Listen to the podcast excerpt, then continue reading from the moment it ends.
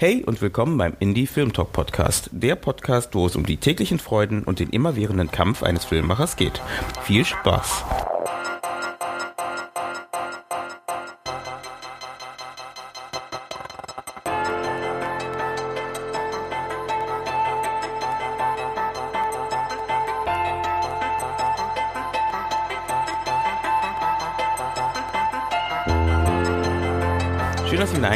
Beim Indie Film Talk Podcast. Ähm, heute ähm, gehen wir mal in die Richtung Filmfestivals mit dem Podcast und ähm, wollen mal das Thema ja, Filmfestival mal beleuchten und mal ähm, ähm, vielleicht sagen wir mal am Beispiel des Independent, der Independent Days ähm, einmal schauen, wie so ein Filmfestival vielleicht aufgebaut ist und damit wir vielleicht als Filmemacher nochmal besser verstehen, warum ähm, unser Film vielleicht entweder abgelehnt wurde oder warum unser Film vielleicht angenommen wurde und vielleicht auch Ideen entwickeln können, wie wir ähm, ja besser ähm, die Filme einreichen können. Und dafür habe ich mir den Dr. Oliver Langewitz eingeladen, ähm, diesmal über Skype zugeschaltet.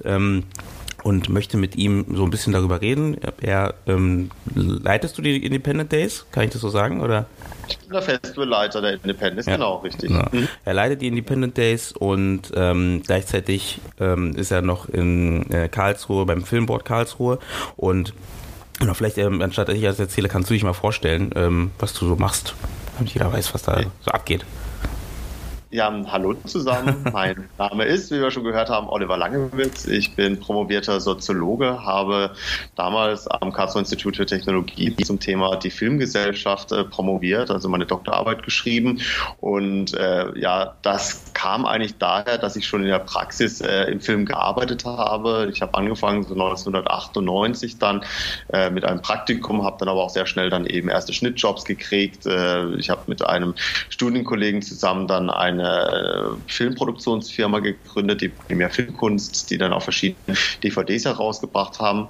1998 war dann eben auch, was die Independent Days angeht, der Startschuss. Damals fanden dann die ersten Independent Days statt. Ich bin von der ersten Ausgabe dann auch mit dabei gewesen. Damals war dann eben mein Kollege, der äh, mittlerweile Professor Dr. Michael Nagenborg, der Festivalleiter. Und äh, ich war dann eher für die äh, Kommunikation, für die Programmauswahl zuständig.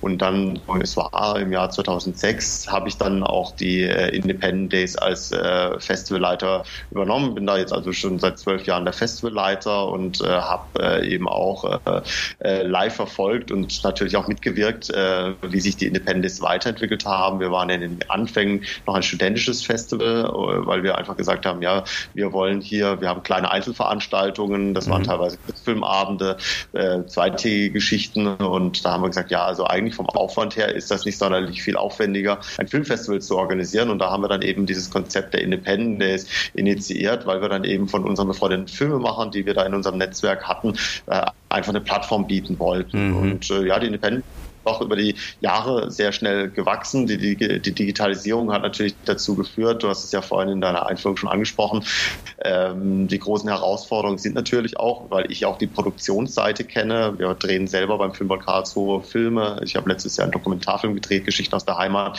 Wir drehen viele Kurzfilme, jetzt gerade aktuell eine Serie, der Zirkel.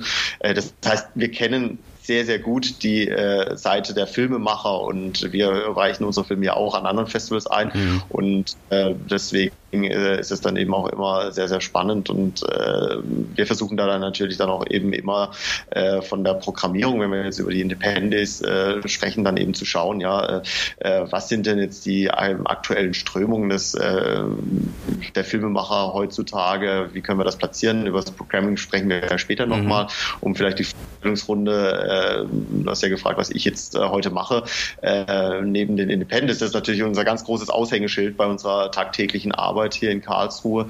Äh, wir äh, sind aber auch Betreuer von äh, externen Filmproduktionen, die nach Karlsruhe kommen. Da mhm. betreuen wir dann tatsächlich dann eben, äh, was Film Scout, äh, Location Scouting angeht oder Production Service, dann große Produktionen für die, ja, letztes Jahr haben wir die ARD äh, betreut, ZF, äh, Fernsehfilme, äh, äh, dann teilweise auch freie Produktionen, die hierher kommen und äh, die haben natürlich immer wieder die gleichen Fragestellungen, wie, wie kriege ich jetzt eine Drehgenehmigung für Fabrikgebäude XY, mhm. für, wir Platz drehen. Wir kommen hier mit einem 30 äh, Zugfuhrpark mit Anhängern und Co. Wo können wir die abstellen und die betreuen wir dann hier in Karlsruhe. Dafür, das ist ein Themenfeld. Äh, drehen selber Filme, haben die Filmveranstaltungen wie die Independence, aber auch einzelne kleinere Kurzfilm-Events.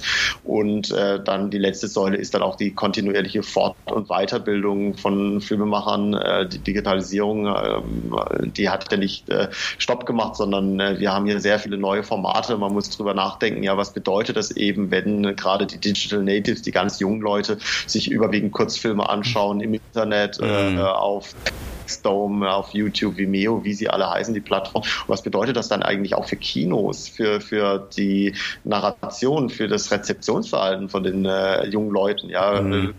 werden die in zehn Jahren immer noch äh, Langfilme schauen, ja, oder muss man da als Produzent dann eben auch umdenken? Und da sind wir natürlich im Kurzfilmsegment in einem sehr spannenden Bereich mhm. letztendlich. Wo glaubst du denn, wo es ähm, hinläuft in diese Richtung? Also glaubst du, da wird es mehr in diese Kurzfilmrichtung gehen oder glaubst du, es bleibt äh, bei den Langfilmen? Weil, wie du schon sagst, ich meine, am Ende hat sich das Medium ja so entwickelt, weil ähm, einfach irgendwann mal sich so etabliert hat, dass man halt eben so und so viel, so, also so programmiert halt in Kinos ähm, oder im Fernsehen zum Beispiel dann auch die Werbung schalten kann dazwischen und ähm, deswegen die Serienlängen und die haben sich halt so entwickelt. Und glaubst du, das ändert sich ähm, jetzt in eine andere Richtung, dass man vielleicht doch mehr vielleicht Kurzfilme viel, viel höher bewertet? Äh, ja, auf alle Fälle, wenn man sich das anschaut. Also Langfilme wird es auch in den nächsten Jahren äh, nach wie vor geben, aber man sieht es ja dann eben auch, äh, was die äh, Fülle an Serien angeht. Ja, also gerade eben auch Netflix äh, oder Amazon Prime, die produzieren ja in erster Linie auch dann eben eigene Serienformate, ja. Äh, weil das dann eben kurze, bekömmliche Nuggets sind, die man sich anschauen kann. Und auch der Kurzfilm nimmt ja zu. Man sieht das ja dann eben weltweit. Ja, jeder, der mittlerweile ein besseres Smartphone hat, wo eine hochwertige Kamera eingebaut hat, kann ja prinzipiell äh, Videocontent produzieren. Und auch die DSLR-Kameras, die sind so erschwinglich, ja, dass man da dann wirklich mit wenigen Mitteln äh, dann letztendlich Filme produzieren kann. Mhm. Und äh, da hat die letzten zehn Jahre ja tatsächlich so eine Demokratisierung wahrgenommen. Ja, das äh, bedeutet dann aber auch, äh, wenn die Technik auf einem hohen Level ist, ja, dann geht es um die Geschichten, die da erzählt werden und äh, Geschichten, die dann so spannend sind, dass die auch angeschaut werden und aus dieser, dieser Fülle an äh, Produktionen herausstechen. Das ist, glaube ich, ein mhm. ganz Weg. Und äh, dahingehend wird äh, es einfach zunehmen. Ja, und man muss dann eben auch sich überlegen, welche Vertriebswege sind interessant, ja, wofür produziere ich. Ja. Ist, soll es jetzt ein virales Video sein, das dann eben auf Facebook äh, in die Decke geht von den Klickzahlen oder äh, möchte ich dann wirklich doch ein hochwertiges Projekt äh, anbieten, das dann eben erstmal auf äh, den Festival-Turnus mhm. geht, weil äh, letztendlich, äh, ja, wenn man sich äh, diese Kurzfilme anschaut, da reden wir ja durchaus davon, dass da Filmemacher hinten dran stehen in, äh, im starken Verhältnis, die äh, eigentlich dahin zielen, später mal auch beruflich äh, damit Geld zu verdienen. Mhm. Ja, dann, also Hollywood ist ja nach wie vor so ein, äh, ja, so ein Ziel von vielen, glaube ich. Ja, äh, die wenigsten schaffen das. Ja, man muss sich da einfach anschauen, wie viele Filmemacher gibt es denn alleine in Deutschland. Ja, das sind zigtausende. Mhm. Ja, und allein in Berlin, ja, wenn man sich anschaut, wie viele Schauspieler äh, es da noch gibt, die dann eben alle um die begrenzten Töpfe kämpfen. Ja, das ist eine sehr, sehr große Herausforderung letztendlich, dann eben auch da seine Plattform zu finden, mhm. seine seine ja. Öffentlichkeit. Definitiv, das, das macht, das ist der, hast du vollkommen recht. Ähm, kommen wir mal nochmal zu dem Independent Days, das heißt, ähm, erstmal kurz zum Namen, also hat das was mit dem Film zu tun? Ähm, äh, überhaupt nicht, ja. Also äh, wir haben uns da wirklich überlegt, ja, äh, wir wollen eben unabhängige Filme über mehrere Tage zeigen. Das war damals die Intention. Mhm. Und äh, unsere war es eben, zu dem Zeitpunkt, wo wir angefangen haben, da gab es ja noch gar nicht so viele Filmfestivals, wie wir sie heute beobachten. Mhm. Auch nochmal zu deiner Fragestellung, ja, wie schaffe ich es eigentlich mit meinem Film auf äh, ein Festival? Äh, das äh, war damals ja durchaus im Verhältnis her wahrscheinlich noch ausgeglichener, weil es einfach im Verhältnis nicht so viele Festivals gab. Aber wir haben da eben bemerkt ähm, mit unseren Filmemachern, äh, die eben aus dem Underground herauskamen, dass die Schwierigkeiten hatten, eben auf den großen etablierten Festivals, Oberhausen mhm. oder natürlich Finale zu laufen, ähm, obwohl das eben Filme waren, die äh, handwerklich von der Erzählweise teilweise viel, viel spannender waren. Und dann haben wir gesagt, nee, wir wollen für genau diese Ausrichtung eine Plattform bieten. Und so haben wir dann auch die Filmemacher eingeladen. Und deswegen war das uns auch sehr, sehr wichtig, äh, dann eben auch darauf zu achten. Also wenn Filme eingereicht werden, äh, dann schauen wir dann eben, wer steckt da hinten dran. Äh, da hat es dann einen Film, der in irgendeiner Art und Weise von einem Fernsehsender äh, unterstützt wurde, schon viel, viel schwerer mhm. oder äh, dann eben auch ein Film von der Filmhochschule kommt. Wir zeigen natürlich auch Filmhochschulfilme, ja, das ist, äh, weil wir das auch als Nachwuchsförderung begreifen. Aber natürlich, wenn man äh, unterscheidet einen äh, Kurzfilm von einem Filmemacher, der das wirklich aus eigenem Antrieb heraus mit dem eigenen Equipment realisiert hat, oder dem dann gegenüberstellt eine äh, Kurzfilmproduktion von der Filmhochschule, wo dann eben ein Studio zur Verfügung mm. stand, so Infrastrukturen zur Verfügung stand. Mm. Ja, dann äh, äh, scha schauen wir da schon drauf, ja, was mm. aber nicht wir solche Filme nicht zeigen. Das ist, glaube ich, schon sehr ausgewogen vom Verhältnis her. Aber ich sag mal, äh, ein äh, ja, Film, der mit solchen öffentlichen Strukturen gefördert wurde, hat es dann im Vergleich zu einer freien Produktion etwas schwieriger bei uns gezeigt zu werden. Mm. Ja. Okay. Muss sich dann wirklich dann beweisen durch äh, tolle Narration, durch die Inhalte, durch eine geniale Erzählweise. Und warum glaubst du, dass äh, oder warum dachtest du damals, dass ähm, die eure die, die Filmemacher in eurer, Umge in eurer Umgebung es zum Beispiel schwieriger hatten, äh, bei der bei den großen Etablierten halt einzureichen? Also warum war das für die kompliziert, dort äh, ähm, ja, angenommen zu werden? Also oder haben sie sich haben sie sich beworben oder haben sie sich oder wurden sie immer abgelehnt oder ähm, was ist dir da damals aufgefallen? Also wo ihr euer äh, Pendant dazu aufgemacht habt, hattet? Ich meine, wenn man sich die heutigen etablierten äh, Filmfestivals weltweit anschaut, da denke ich auch an Sundance oder äh, Cannes, Sundance. Äh, South by Southwest. Ja, äh, wo man dann eben äh, zwar schon diese einzelnen Sparten hat, ja, aber wenn man sich dann anschaut, es werden doch immer wieder äh, die gleichen Filmemacher eingeladen. Mhm. Ja äh, wenn man dann eben viele Sektionen hat, wenn man in Richtung Berlinale schaut, ja, wo dann eben auch dann zum Beispiel äh, das Forum, das Panorama, mhm. junges deutsches Szene, Kino oder dergleichen äh, dann eben ihre äh, ja, Filmemacher einladen. Auch da stelle ich immer wieder fest, wenn man sich die Filmemacher unter die Lupe nimmt, ganz genau, ja, dass das doch immer wiederkehrende Namen über die Jahre hinweg sind. Mhm. Ja. Deswegen haben wir damals und dann gibt es dann eben Filmemacher, die dann einfach sagen, wir wollen dann aber auch mal Geschichten ganz anders erzählen. Ja, das hatte man dann in den 80er, 90er natürlich im Underground-Bereich ganz stark äh, mit Exploitation, mhm. mit Trash, mit Horrorfilmen, mit Fantasy. Das, was ja jetzt äh, in den letzten zehn Jahren im Rahmen dieser Demokratisierung immer stärker auch eingefordert wird von den Filmemachern. Ja, wenn man an die Genrenale zum Beispiel in Berlin ja. denkt, die sich sehr stark dafür ansetzt. Ja, was, äh, was bedeutet denn Filmemachen in Deutschland? Da gibt es Komödien, da gibt es Drama und da gibt es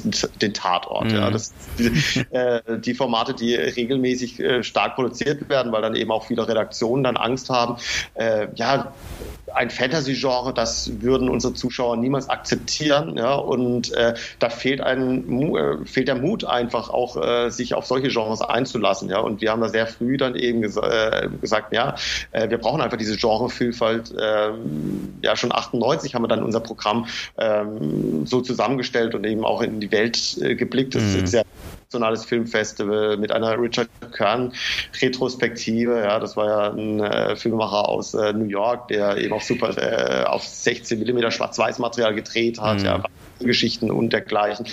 Äh, wir waren mitunter eines der ersten Festivals, das Andreas äh, das äh, Filme äh, gezeigt hat, äh, ähm, ja von Andreas Schnaas, Jörg Buttgereit und Co. Ja, die einfach ah, äh, okay. bis dem Zeitpunkt her ähm, eigentlich ihre Plattform eher im Videobereich hatten mhm. und nicht so sehr auf diesen äh, Filmplattformen, ja. Und das ist natürlich dann, ähm, ja, dann Uwe Boll zum Beispiel, der sich ja dann auch die letzten 20 Jahre dann einen großen Namen gemacht hat mit dem Aufkaufen von äh, Computerspielrechten und ja, die ja.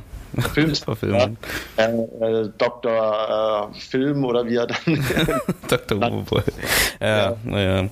Leider sind die ja nicht so super geworden am Ende die äh, Richtung. Ja, also dieser Filme kann man wirklich streiten. Ja, äh, da haben wir dann auch festgestellt, äh, sehr schnell, ja, dass sich da die Spreu vom Weizen trifft. äh, also, äh, wir haben da auch dann angefangen zu kategorisieren, ja, dass wir gesagt haben, okay, äh, wenn wir dann Awards, wir verleihen ja auch Filmpreise, mhm dass man dann eben äh, No-Budget gedrehte Filme nicht in einen Topf schmeißen kann mit Low-Budget-Filmen. Ja, okay. und äh, deswegen eigentlich auch dann unsere Jurys unterschiedlich herangehen müssen. Ja, und äh, da haben wir dann eben auch äh, entsprechende Sektionen eingeführt. Ja, mhm. wenn wir Thema Programming dann sprechen. Ja, wir wollen äh, ja eigentlich äh, möglichst viele Facetten des unabhängigen Filmemachens abbilden mhm. und schauen da dann eben auch ganz genau drauf, ja, wenn da eben jemand wirklich aus einer Intention, also zum Beispiel die Familie Hoffmann ist so ein aktuelles Beispiel, die auch sehr, sehr erfolgreich auf vielen, vielen Festivals laufen, jetzt gerade beim Goldenen Hirsch. Ähm, der äh, Vater dieser Familie, der ist Aufnahmeleiter, die Mutter ist äh, Kostümbildnerin am Set und die haben dann irgendwann mal ein Schnittprogramm testen müssen und haben gesagt, komm, wir drehen mit unseren kleinen Kindern einen Film und äh, da haben sie dann eben in der eigenen Wohnung einen Schwarz-Weiß-Film gedreht mit französischem Titel und äh, ähm, ja, sehr äh, stark im Stil der Nouvelle Vague in Frankreich okay. aber eben der Augenzwinkern letztendlich. Ja. Und das sind dann eben Filme, die ganz schnell, die haben, glaube ich, einen, nicht mal einen ganzen Drehtag gehabt, haben das schnell zusammengeschnitten und haben ein kleines, äh, dreiminütiges äh, Filmchen herausgebracht, das wunderbar auf Festivals äh, funktioniert, weil es einfach charmant ist, mm. ja, mhm. und alleine schon der Titel Familie Hoffmann Produktionen, ja, das ist, äh, sagt ja schon sehr, sehr viel aus.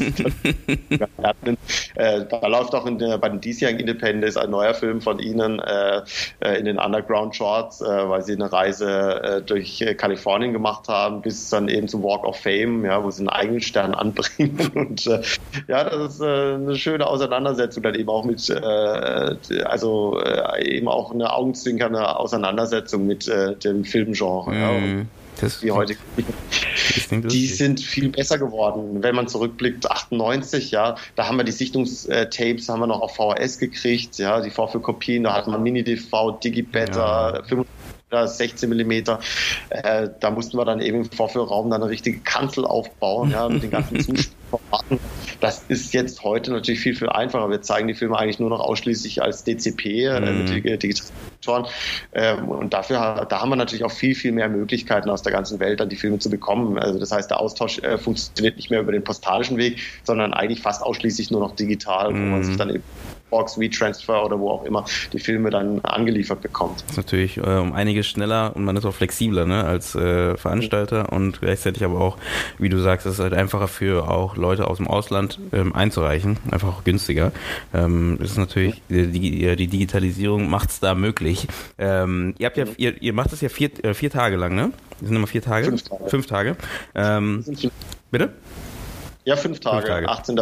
20. April. Genau. Mhm. Ähm, und ähm, wenn ihr fünf Tage das Ganze macht, das heißt, wie kamt ihr auf die fünf Tage? Das ist eine Woche theoretisch, ne? Ähm, 18. ist ein, ein, Freitag oder sowas wahrscheinlich? Mittwoch. Also Mittwoch. Mittwoch. bis Sonntag. Das hat sich dann irgendwie, also in den Anfängen hatten wir drei Tage, dann haben wir irgendwie gesagt, naja, also eigentlich haben wir so viele Einreichungen, die wir gerne zeigen mhm. würden und dann ist die fünf Tage gewachsen äh, von Einreichungen, die qualitativ so gut wären, dass wir sie äh, auch äh, noch ins Programm packen könnten. Da müssten wir dann tatsächlich dann noch auf weitere Tage gehen.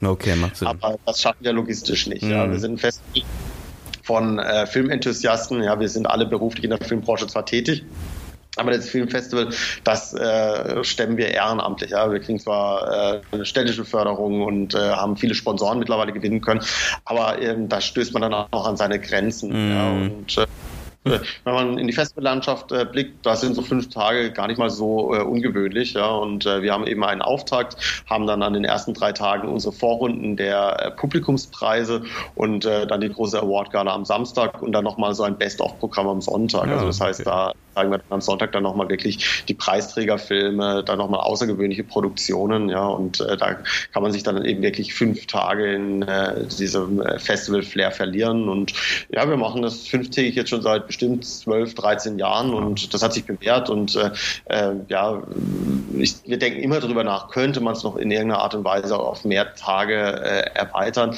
aber das würden maximal wahrscheinlich eine Woche werden irgendwann mhm. mal und dann eben auch äh, nicht in absehbarer Zukunft, ja, je nachdem. Das hängt ganz stark mit Förderung natürlich an. Mhm. Äh, da sind wir ja auch dann eben den Marktstrukturen unterworfen, dass wir eben schauen, können wir das dann jetzt dann stemmen. Ja, und, ähm, äh, seht ihr einen Zuwachs? Entschuldigung, ich, ähm, seht, seht, ihr einen ja. Zuwachs von Leuten, die ähm, ähm, dazu, äh, die die anschauen, oder gibt es jetzt einen Rückgang, ähm, weil viele Leute jetzt über Video on Demand oder äh, andere Möglichkeiten Filme schauen und deswegen vielleicht denken, naja, muss ich mir jetzt nochmal äh, äh, beim Festival nochmal einen Film anschauen oder oder sind es immer dieselben Leute, die da hinkommen? Also weil meistens ist ja auch so ein Festival-Publikum, ne? Äh, oft bei Festivals das Thema. Ähm, ist es bei euch auch so, dass ihr da irgendwie ein klares Festival-Publikum habt oder ist es ähm, offener äh, in dem Fall. Also die, ja, ja. Ja, äh, ja, wir haben natürlich viele Wiederkehrer, also das heißt wirklich Freunde des Festivals, die schon uns seit Jahren besuchen.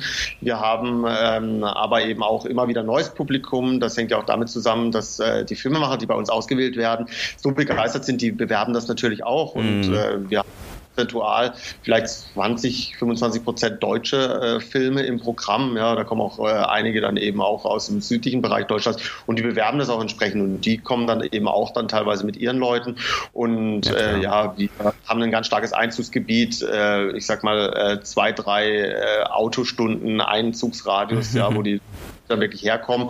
In den letzten Jahren beobachten wir aber auch äh, immer stärker, dass da eben auch äh, nicht nur die Filme machen, deren Filme äh, in Karlsruhe laufen, äh, aus, äh, also wir haben Filmemacher aus dem Iran, aus äh, Indien, aus den USA, aus Großbritannien, die anreisen, um ihre Filme persönlich vorzustellen, weil wir ja viele Premieren auch feiern, mhm. Weltpremieren, Europa, mhm. Deutschland ähm, mittlerweile haben wir tatsächlich auch äh, Filmvertriebe, Filmverleiher, äh, ja, Journalisten, die äh, anreisen, auch aus dem Ausland. Also mhm. jetzt gerade sind wir gerade mit Indern, äh, mit indischen Filmemachern äh, im äh, Gespräch, äh, die uns angeschrieben haben, ja, wir möchten mal zu einem Festival kommen, ja, weil wir auch in einem ganz ähnlichen Bereich arbeiten und wir wollen uns da einfach mit den Filmemachern austauschen. Ja, und da sprechen wir eine sehr, sehr breite Klientel an. Äh, deine Frage, äh, ob das Publikum eher nachlässt, kann ich verneinen. Also wir haben eigentlich die letzten Jahre sehr stabile Zuschauerzahlen, jetzt die letzten zwei Jahre sogar immer mit einem leichten Zuwachs. Mhm. Hängt sehr stark mit der Qualität unserer Produktionen, die wir zeigen, zusammen. Ja, und äh, ich glaube, unser Publikum weiß eben, dass da ein Programmkomitee hinten dran steht. Wir haben ja ein äh, 25-köpfiges Programmkomitee, das alle Einreichungen sichtet. Also das heißt, es liegt nicht nur bei mir, ich schaue mir die Filme an, sage, wer, wer kommt rein, sondern uns ist es eben auch wichtig, dass möglichst viele unterschiedliche Personen äh, mit einem Filmhintergrund sich die Einreichungen anschauen und äh, auswählen. Und das weiß unser Publikum, weil wir das ja auch entsprechend entsprechend darstellen. Ja? Und das heißt, äh, das Publikum weiß, A, wir zeigen hier einen Querschnitt über das unabhängige Filmemachen. Mhm. Das heißt, man up to date, wenn man auf den Independence war. Was sind die aktuellen Themen, die äh, von Filmemachern aufgegriffen werden? Äh, wie sind die Filmemacher narrativ, handwerklich von der technischen, vom technischen Einsatz her gestrickt? Und das heißt, man kriegt hier wirklich ganz neue Impulse, auch Filme, die man erstmal überwiegend auf anderen Kanälen nicht zu sehen bekommt, weil sie eben zum Beispiel nicht ins Kino kommen, nicht im Fernsehen ausgestrahlt werden. Und vielleicht lädt dann irgendwann mal nach dem Festivalturnus ein Filmemacher äh, seinen Film auf äh, YouTube oder Vimeo hoch und mhm. äh, schickt nichts raus. Ähm, aber da fehlt dann eben diese, ich sag mal, redaktionelle äh, inhaltliche Ausrichtung, mhm. ja, die mhm. bei uns eben stark spürbar ist. Wenn man sich unser Programm anschaut, ähm, da achten wir sehr drauf und das ist auch sehr wichtig, glaube ich, wenn man so ein äh, äh Festival äh, ausrichtet, dass man da dann eben thematisch geordnete Programme zusammenstellt. Ja, bei, bei Langfilm ist es kein Thema. Ja, ein Langfilm ist ein, äh, ein Filmplot. Mhm. Äh, wenn ähm, wir haben zum Beispiel in diesem Jahr einen Fall äh, äh, eines äh, asiatischen Films, ja, der war dann von der Länge her so knapp bei 70 Minuten und äh, geht in den Bereich Horrorfilm. Und da haben wir dann einfach noch einen kurzen Horrorfilm vorne dran geschaltet. Okay. Ja. Also das heißt, haben wir dann auch die Möglichkeiten, dann eben entsprechende Vorfilme zu platzieren, aber eben immer mit einer thematischen Ausrichtung. Ja. Also mhm. wir haben mhm. zum Beispiel äh, da geht es dann eben um Flücht, äh, Flüchtlingsthemen oder eben um äh, ja, Liebes Geschichten. Wir haben äh, teilweise auch Programme, die äh, mit unseren Preisen, die wir verleihen, zusammenhängen. Neben den Hauptpreisen haben wir zum Beispiel den Short Film Award für den besten Kurzfilm bis fünf Minuten Laufzeit. Ja, also das äh, Programm hat es dann in sich, weil man da dann eben in 90 Minuten 25 Filme zu sehen bekommt. ja. Ähm, wir haben hier ein lokales, äh, unsere Lokalzeitung hier, die haben den gesponsert, ja, und es ist sehr, sehr spannend, äh, weil in fünf Minuten einen Film zu erzählen und viele der Filme sind ja noch deutlich kürzer. Mhm. Der kürzeste vielleicht knapp mal eine Minute, dann viel zwei, drei Minuten äh, und in so einer kurzen Gesch äh, Zeit eine spannende Geschichte zu erzählen, das ist ja sehr faszinierend. Ja, oder wir haben einen Filmpreis vom Roncalli-Forum der Erzdiözese Freiburg, ja, hängt äh, mit unserem jetzigen Kulturbürgermeister, der da lange Jahre Geschäftsführer war, zusammen. Äh, der hat irgendwann mal vor zwei Jahren gesagt, ja, äh, ob wir uns nicht vorstellen könnten, einen Preis auszuloben, wo es um das Thema ja, interkultureller, interreligiöser Dialog geht. Mhm. Ja, und da kriegen wir Anreich, äh, Einreichung. Den Programmpunkt haben wir natürlich auf den Sonntag platziert. ja, aber da haben wir total spannende Impulse. Äh, also zum Beispiel Exit, das ist ein Film, ein Dokumentarfilm, äh, wo es um zwei äh, Aussteigerinnen aus einer sehr starken orthodoxen äh, jüdischen Gemeinde in Israel geht. Mhm. Ja, also eben über diese zwei Frauenschicksale. Äh, die Frauenrechte sind da sehr stark beschnitten und äh, ja, eine der Aussteigerinnen hatte dann das Problem, dass die Gemeinde dann ihre Kinder von ihr abgetrennt hat. Ja, und das okay. ist natürlich sehr, sehr einschneidend. Und äh, da kann man auch solche Positionen bringen. Und unser Publikum weiß dann eben, wenn es in so ein Programm geht, ah ja, jetzt geht es eben um das Thema Glaubensfragen. Mhm. Wir haben natürlich einen Trash-Blog, der funktioniert bei uns wunderbar am Freitagabend da muss man auch immer schauen, was haben wir da jetzt für ein Programm? An welchem Tag kann man das besonders gut zeigen? Ja, und dann weiß man dann eben, ja, in den Spätprogrammen darf es dann durchaus auch mal so in Richtung FSK 16, FSK 18 gehen. Mhm. Tags funktionieren dann eher gesellschaftskritischere Filme, ja, und so äh, entwickelt man dann eben das Programm jedes Jahr aufs Neue. Das ist eine mhm. spannende Herausforderung. Und wir wissen am Anfang, wenn wir unseren Call for Submissions im Juni starten, das heißt, wir sind wirklich ein Dreivierteljahr mit Sichten beschäftigt und Programming, ja, äh, äh bei 1500 Einreichungen ist das eine Menge Holz. Ja, kann man verstehen. äh, und da wissen wir am Anfang der Reise nie, ja, was kriegen wir eingereicht, ja, und äh, wo kann man dann die Filme platzieren, ja, das äh, kristallisiert sich dann so nach vier, fünf Monaten heraus, ja, also wenn man dann anfängt zu sichten, äh, wir bewerten die Filme nicht nur nach Punkten, also die kriegen nicht nur einfach die Note 1, 2, 3, sondern äh, wir äh, schreiben auch immer dazu, ja, um was geht's denn in dem Film, wo mhm. könnte der gut passen, ja, ist es ein Trickfilm, wir haben einen Animationsblock, ja, und äh, da schauen wir dann eben immer drauf, ja, äh, wenn ein Trickfilm ist, ah, ja, der könnte jetzt durchaus dann eben was für ein Trickfilmblock sein, ja, mhm. oder wir wollen eben auch junge Menschen an das Genre Kurzfilm heranführen und äh, deswegen schauen wir dann eben auch, werden uns irgendwelche Filme eingereicht, die eine jüngere Zielgruppe ansprechen, mhm. ähm, ja, und eben auch äh, den Programmpunkt Shorts for Teens, ja, wo wir dann eben Jugendliche ins Kino einladen. Äh, das sind Jugendliche dabei, die waren noch nie im Kino. Ja. Das vielleicht zu deiner Frage. Ja. Also das heißt, äh, ich glaube, äh, wenn man da nicht äh, äh, konsequent auch an den Nachwuchs arbeiten würde und denen dann eben zeigen äh, würde, vermitteln würde, was ein kollektives Filmeschauen mit hinterher dann noch Filmgespräch, die Filmemacher sind ja auch vor Ort, stellen ihre Filme vor, was das bedeutet und mhm. was für mhm. eine tolle Atmosphäre das ist, ja, äh, wenn man das vergleicht mit, ich schaue mal einen Film auf dem Smartphone ja, ja. oder, oder zu Hause alleine. Zu Hause, mhm. ja. zu Hause alleine, ja, das ist was ganz anderes, ja, und da mhm. erziehen wir uns Nachwuchs entsprechend. Ja, das stimmt. Das, ganz, das stimmt. Mhm. Ähm, du meintest gerade, du hast, ihr habt ja mehrere verschiedene äh, ähm, Teilbereiche. Also ähm, wie, viel, wie viele verschiedene Kategorien habt ihr in den fünf Tagen? Äh, ähm, also wir haben insgesamt äh, circa 35 äh, Programme. Ja, da habe ich jetzt, also das sind teilweise Kurzfilmblöcke, das sind Langfilmprogramme. Mhm. Äh, wir haben auch äh, Workshops. Also uns ist es auch ganz wichtig, dass wir eben auch für die Filmemacher äh, einen Mehrwert anbieten. Also in diesem Jahr haben wir zum Beispiel einen Workshop, der sich ganz stark auch äh, mit Webserienformaten auseinandersetzt. Okay. Ja, da, das war eine offizielle Einreichung äh, einer Webserie. Da haben wir uns dann vom normalen Programm schwer getan. Erstmal, ja, äh, kann man eine Webserie in ein Filmfestival integrieren? Mhm. Und äh, das Thema an und für sich fand ich so spannend, äh, dass wir dann eben bei unseren, wir, wir treffen uns ja regelmäßig und da haben wir dann vom Programmteam dann äh, das diskutiert und kamen dann zur Lösung, ja, ja, äh, das wird auch in der Zukunft immer stärker zunehmen, dass man einfach diese äh, ja rein digitalen Online-Formate haben wird und äh, da wir dann unseren Filme machen, die da vor Ort sein werden und auch die Studierenden, wir haben verschiedene Hochschulen hier am Standort, die sich auch mit Filmklassen auseinandersetzen mit diesem Thema, äh, äh, dass man denen dann eben einfach mal eben äh, ja dieses Serienformat vorstellt als potenzielles ja, Genre, ja, mit dem man ja. sich dann eben ausdrücken kann mhm. und äh, ja, die äh, Referenten von diesem Web-Doku-Format, die äh, haben hier eine sehr erfolgreiche Serie produziert und die haben wir so dann eben auch ins Festival integrieren können. Das heißt, wir setzen uns auch ganz konkret und bewusst äh, über unsere Workshops auch äh, mit der Zukunft von Film auseinander mhm. und äh,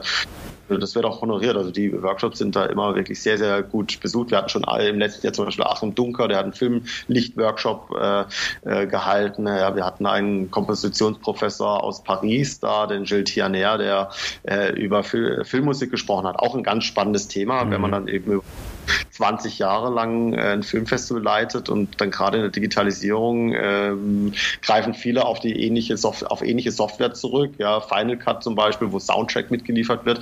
Und wenn man dann einen Film sieht und dann hört man plötzlich eine Musik und man äh, denkt, die hab, die Musik kenne ich, ja, aber nicht aus nicht weil es äh, Chopin ist oder irgendein anderer Klassiker, der ja auch immer, äh, immer wieder gerne verwendet wird. Eine der häufigsten Musiken äh, ist wahrscheinlich die Mondscheinsonate ja, Beethoven.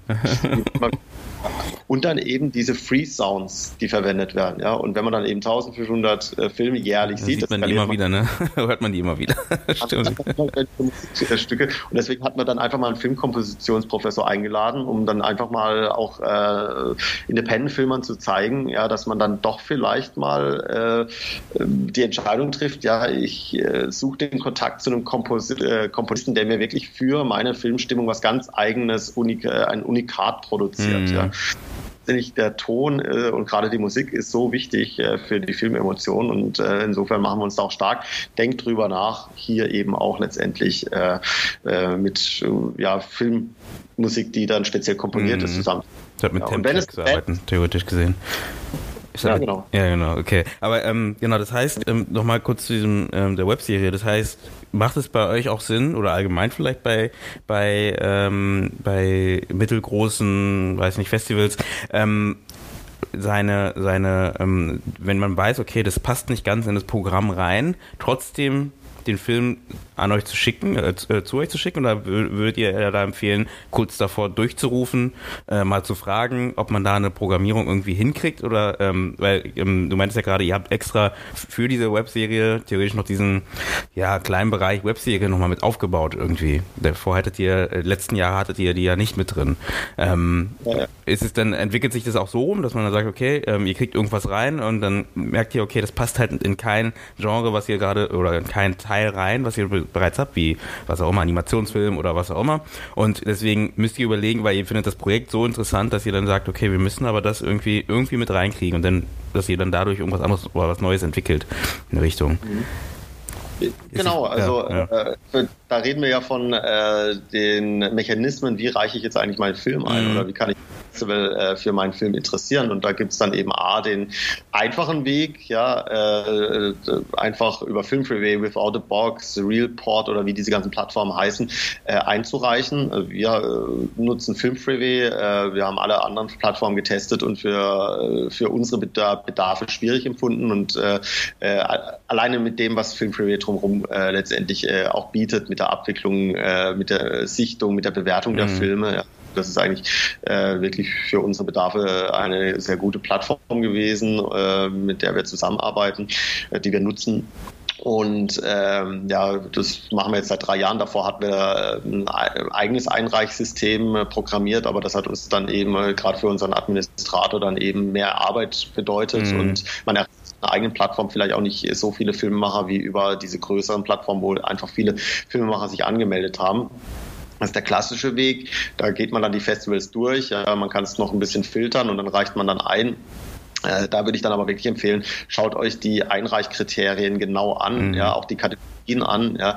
Ähm, wir kriegen Filmeinreichungen für unseren Feature-Film. Ja, äh, also wir, wir zeigen ja auch Langfilme und äh, da gibt es eben eine spezielle Kategorie Langfilme. Das fängt dann ab 70 Minuten an. Und wenn man dann einen Filmemacher äh, eine Einreichung sieht, die 20 Minuten lang ist, äh, dann wissen wir sofort, dieser Film hat ein Bild draufgeklickt. Ja, äh, mhm hat vielleicht sogar noch eine Submission-Fee gezahlt, ja, und der, der, wird dann aber raussortiert, ja, weil einfach er nach den AGB oder nach den Ausschreibungskriterien nicht passt, ja. Mhm. Äh, wir, wir sind zumindest mal, wir haben noch den Anspruch, dass wir diese Filme uns anschauen. Also das heißt, äh, wir äh, reklassifizieren Filmeinreichungen auch mitunter. Also es kann durchaus passieren, dass ein Filmemacher äh, gesagt hat, ja hier, äh, ich bewerbe mich für den Best Actor Award, weil unser Hauptdarsteller ist so toll. Ja, und dann schauen wir uns den Film an und sagen, ja, äh, wir nominieren aber insgesamt nur fünf Filme für diesen Award, also fünf Schauspieler und der passt da nicht rein, aber der Film ist gut. Mhm. Ja, dann kann sein, dass wir den dann eben entsprechend dann auch anderweitig positionieren. Ja,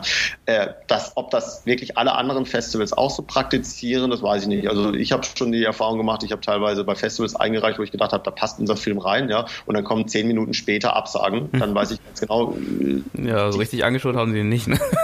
oder höchstens ein, eine Person, ja. Also da gab es gar keinen Raum für äh, letztendlich fünf Jurymitglieder, die sich den Film anschauen mm. und für gut bewerten, sondern da sieht man dann wirklich, da sind ganz andere Mechanismen und das finde ich dann auch kritisch. Ja? Also äh, das heißt, man muss da wirklich auch äh, schauen, welche Festivals stechen da hervor, ja? weil das macht ein gutes Festival aus. Ein gutes Festival macht meines Erachtens aus, dass es Streamings äh, oder Live-Präsentationen vor Ort gibt an einer Spielstätte, dass es auch ein normales Publikum gibt, ja, dass die Filmemacher auch nicht alle, es schaffen nicht alle Filmemacher immer zum Festival zu reisen, aber wenn die hierher kommen, dann kriegen die eine Festivalakkreditierung, dann kriegen die ein Rahmenprogramm geboten, mhm. Das macht ein gutes Festival aus, diesen Austausch. Ja. Aber mhm. zurück zur Frage, äh, dieser direkte Weg, ja, kann man ein Festival auch direkt anmelden? Ich sage mal, ein gutes Festival kann man auch mal direkt ansprechen. Wir kriegen auch, äh, unabhängig von Film Freeway, dann eben direkte Mails. So war das auch bei dieser Webserie, mhm. dass äh, wir da einfach mal diese Mail ange, äh, zugeschickt bekommen haben und äh, wir versuchen auch alle E-Mails in irgendeiner Art und Weise abzuarbeiten. Aber wie gesagt, äh, das Kernorganisationsteam neben dem eigentlichen Programmkomitee, das ist, das sind drei Personen, die dann eben viele, viele Filmemacher äh, bearbeiten müssen. Ja, und das wird dann irgendwann logistisch schwierig. Also das heißt, wir nehmen schon die E-Mails wahr, schauen auch mal in die Filme rein, aber man darf es einem Festival nicht übel nehmen, wenn da halt keine Reaktion kommt. Mm. Ja, also das äh, sind oftmals Kapazitätsprobleme. Ja. Wir bemühen uns auch den meisten äh, zu antworten in irgendeiner Art und Weise, weil man muss auch diese die Arbeit, die Filmemacher mit ihren Filmen haben, das muss man wertschätzen. Mhm. Ja, das ist, ich da ziehe ich äh, vor jedem, der äh, gerade im Independent-Bereich einen Film produziert, ziehe ich meinen Hut und sage, das ist wirklich ganz großartig. Gerade auch Nachwuchsfilmemacher, wo vielleicht handwerklich es noch nicht so stimmt, ja, dann kann man, muss man trotzdem sagen, ja, wir wollen auch ja euch ermutigen, ja, weiter Filme mhm. zu machen.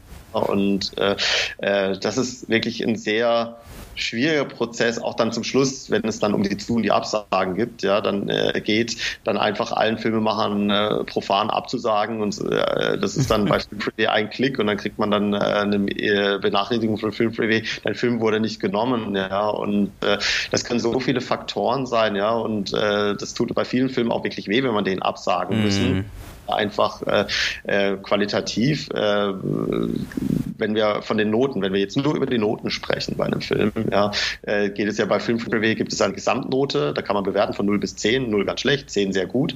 Äh, dann gibt es Unterkategorien, zum Beispiel ähm, ja, Bild, wie bewertet ihr die schauspielerische Leistung mhm. oder den Schnitt und dergleichen. Also da gibt es dann, glaube ich, acht, neun Kategorien, die man bewerten kann. Man kann auch eigene äh, Kategorien noch festlegen und daraus wird dann eben ein Mittelwert äh, ah, okay. gerechnet. Mhm. Und äh, ich sag mal, bei den 1500 Filmen, da sind dazwischen auch sicherlich Filme, wo wir dann wirklich sagen, nee, die passen nicht auf unser Festival mhm. oder die sind nicht auf einem qualitativen Niveau, ähm, wo wir sagen, ja, das hätte ja, eine Chance. Es gibt aber auch, und dann gibt es Filme, wo wir sagen, die würden unser Festival nicht, äh, unsere Zuschauer nicht verstehen. Mhm. Ja die ich persönlich total toll finde, ja, weil ich auch äh, wirklich sehr, ich bin da ein Filmjunkie und ziehe mir neben unserer Sichtungsarbeit natürlich auch noch Filme und Webserien und Netflix rein, äh, ohne Frage. Äh, aber manchmal passt eben ein Film nicht zu einem Festival. Das muss man wissen und äh, sicherlich äh, möchte auch ein Filmemacher lernen und herausfinden, warum ist mein Film jetzt nicht genommen worden. Das ist, glaube ich, immer die stärkere Frage. Wenn ein Film läuft, äh, da machen die Filmemacher Luftsprünge. Ja, also, ja. das, das finde ich immer äh, äh, ja, bei den Zusagen und bei den Absagen, bei den Absagen, da kommen mittlerweile äh, weniger, weil wir dann eben auch versuchen zu argumentieren, passt mal auf, ja, äh, wir haben ein großes Kom Programmkomitee und wenn ihr mir jetzt die Frage stellt, warum äh, wurde mein Film jetzt nicht genommen, ja, dann ist das eine Frage, die ich alleine gar nicht beantworten kann, mhm. weil ich müsste da wirklich eine Runde gehen ins Programmkomitee und jeden einzelnen fragen, du, du hast dir diesen Film angeschaut, was fandst du jetzt da an dem gut, was fandst du an dem schlecht, mhm. ja, warum ist er reingekommen oder warum ist er nicht reingekommen, ja, da, das sind so viele äh, Mechanismen, ja, und da. Ich hätte, dann noch eine Sache, Entschuldigung, ähm, ja. wo ich reingrätschen würde. Äh, nicht, also nicht, nicht reingrätschen, nicht negativ reingrätschen, sondern einfach nur, ähm, was ich auch oft höre, ist ja auch, dass man auch Pech haben kann, dass ein Film ähm, zu einer schlechten Zeit geschaut wurde. Also einfach, dass man, also ihr schaut ja scheinbar unabhängig voneinander, wenn ich richtig verstehe. Ähm, aber es gibt ja schon manche Festivals, wo die Filmkomitee zusammenschaut oder zum Teil in Gruppen schaut. Ähm, und dass dann einfach man nach, ne, wenn es 1500 Filme sind insgesamt, dass man einfach Pech hat und sein Film halt ähm, am Abend geschaut wurde ähm, ähm, und man hat davor schon irgendwie zehn Filme geschaut und dann ist es so, mh, hm, ja, dann ist man dann schon ein bisschen müde und ähm, äh, also klar, das ist vielleicht eine, Eigenwahrnehmung von dem Filmemacher, aber ähm, ich habe da auch schon gehört, dass das auch da wieder Probleme manchmal gibt, dass man, also Probleme, es wird halt einfach, der Film wird da nicht genommen, aber ähm, dass es auch wieder schade ist, dass dann einfach so viele Filme halt, also ihr habt wie gesagt 1500 Einreichungen, die guckt ihr euch alle an ähm, und wenn, weiß nicht, der letzte Film hat es vielleicht schwieriger als der erste Film, wo, wo man noch frisch rangeht, oder ist das nicht so? Ähm, also äh, man muss da tatsächlich äh, eine Sichtungsmentalität entwickeln. Ja, also wir haben, ich habe, äh, als ich bei den Independence angefangen habe, äh, war ich ja auch schon so ein Filmfreak, äh, der locker ein paar Filme am Stück sich äh, mhm. reinziehen konnte. Ja, und wir haben hier ein tolles Kino, die Schauburg, wo wir ja auch die Independence abhalten. Und mit, da bin ich mit Film aufgewachsen. Da gab es Double Features, Triple Features. Also das heißt, wir hatten da von Anfang an auch gestandene Programme Programmkomitee-Mitglieder, die einfach äh, eben auch über den langen Zeitraum sich viele Filme anschauen mhm. können. Mhm. Äh, ähm, äh, es ist sicherlich so, dass dann irgendwann mal so ein Punkt kommt, wenn man dann fünf, sechs Stunden gesichtet hat, ja, dass man sagt, so, jetzt geht's einfach nicht mehr. Ja. Das ist tagesformabhängig bestimmt, ja. Wir müssen meistens auch abends sichten, teilweise haben wir aber auch äh, äh, Mitarbeiter äh, im Programmkomitee, äh, die dann eben auch mal tagsüber sich hier reinsitzen. Ja? Und äh, Filmframing macht es möglich, dass wir eben wirklich überall in der Bundesrepublik unsere Komitees sitzen haben. Mhm. Also das heißt, das zentral von Karlsruhe aus gestemmt, sondern da gibt es Leute, die sitzen in Berlin, es gibt jemanden, der sitzt äh, äh an der holländischen Grenze und mhm. sichtet mit, ja, dann gibt es jemanden aus Stuttgart, ja, also das heißt, äh, die sichten vor, ja. Äh, und das ist mir zum Beispiel ganz wichtig, ja, dass unser Sichtungsprozess in zwei Stufen ist. Äh, also sprich, äh, die Entscheidung, ob ein Film wirklich unsere Kriterien erfüllt und wirklich auch qualitativ, ähm, sagen wir mal, über einer Durchschnittsnote von fünf ist, ja, wo prinzipiell in Erwägung gezogen werden könnte, auf dem Festival zu gezeigt zu werden. Mhm. Ja. Äh, wenn ein Film so weit schon mal gekommen ist, dann äh, schauen wir uns das hier in einer kleinen Gruppe nochmal an. Also das heißt, ah, okay. äh, Film wird nicht nur gesichtet und dann ins Programm gewotet. Ja, ich habe jeden Film, der ins Programm kommt, plus noch eine Zahl X mehr Filme, die ich auch vorgesichtet habe, gesehen. Mhm mit anderen Mitarbeitern. Ja, also das heißt, uns sind diese Probleme auch durchaus bewusst. Auch dieses Thema, äh, das ist ja die andere Frage, die sich anschließt, die du jetzt noch nicht so gestellt hast, aber wo auch damit zusammenhängt, äh, sollte ich am Anfang einer äh, Call for Submission einreichen oder eher am ja. Ende? Mhm. Ja? Äh, und äh, also zum Beispiel äh, sind unsere Programmkomitee-Mitarbeiter angehalten, auch nicht chronologisch zu sichten. Also wir fangen bei der ersten Einreichung am ersten Tag unseres Call for Submissions an und gehen dann bis zum äh, 30. November, wo der Call for Submissions endet, sondern wir schringen. Ja? Mhm. Also das heißt, wir durchmischen das, wir durchmischen das nach äh, Genres. Das heißt, im Endeffekt äh, bis zum gewissen Grade ist das natürlich zufällig. Ja? Natürlich äh, äh, ja, ist man da auch geneigt, erstmal sich die ganzen kurzen Filme anzuschauen, ja, weil man da dann eben auch schneller aussteigen kann. Ja, aber äh, wir haben da eben so einen Modus entwickelt, äh, dass wir dann eben auch immer mal äh, ein paar kurze, dann wieder einen Langfilm dazwischen mhm. schieben, ja dass man jedem Film auch eine gewisse äh, Chance gibt, gezeigt zu werden. Mhm. Ja. Und, äh, gerade bei den Langfilmen ist es so, dass wir dann eben ähm, zum Beispiel sagen, ja, sichtet mal die Langfilme erstmal im ersten Schritt durch, weil wir haben so circa 200, 300 Langfilme pro Jahr. Mhm. Ja, und wir können insgesamt so 10, 11, 12 Langfilme zeigen im Programm angesichts der fünf Tage. Mhm. Ja, aber das ganz ordentlich. Es gibt äh, äh, also ähm, ich würde auch viel, viel lieber noch ein zweites Kino bespielen und dann sagen, ja, wir zeigen 20, 30 dieser Langfilme. Da, da äh, denken wir tatsächlich drüber nach, könnten wir das irgendwann mal schaffen. Mhm. Ja, und ähm, da sichten wir dann eben auch die Langfilme vor, wo wir sagen, ja, die könnten passen. Ja, thematisch könnten sie passen, die sind qualitativ hochwertig und die schauen wir uns dann hinterher dann auch nochmal genauer an. Mhm. Ja um genau dieses Problem äh, zu reduzieren. Ja, das Macht ist Sinn. ein Problem tatsächlich. Ja, das bei 1500 äh, Filmen äh, nehmen wir einen Durchschnittswert äh, von 10, 15 Minuten. Ja, mhm. wahrscheinlich 20 Minuten, wenn man die Langfilme dazu nimmt. Da reden wir von äh, äh, insgesamt, äh, wir haben es mal ausgerechnet, äh, Netto-Sichtungszeit sind dann eben, wenn wir uns alle Filme anschauen, äh, äh, ja mehrere Wochen, ja, wo wir wirklich ein Stück sichten könnten müssten. Und mhm. deswegen haben wir auch so großes Programmkomitee, das dann eben schon mal vorbewertet. Und äh, ja, irgendwann mal äh, gehen wir dann eben nochmal äh, in den weiter, in den nächsten Filter, dass wir uns die sehr gut bewerteten Filme und gut bewerteten Filme nochmal genauer anschauen und anfangen zu programmieren. Mhm. Ja.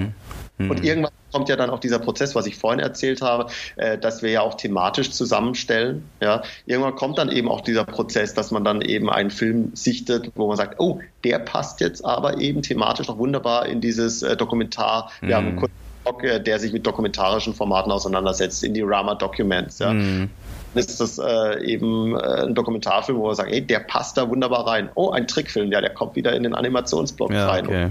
okay. Der, äh, es ist kein reiner Trash-Block, der heißt jetzt äh, Dance Battle Funky Trash in diesem Jahr, weil äh, es gab einen wunderbaren äh, Kurzfilm, ja, im Endeffekt CSI als Musical, ja, und das ist natürlich grandios, ja, wenn man sich so einen Film anschaut. Und dann kam dann von der Filmakademie Ludwigsburg eine Trickfilmeinreichung, äh, bis Donnerstag, äh, Schwäbisch gesprochen.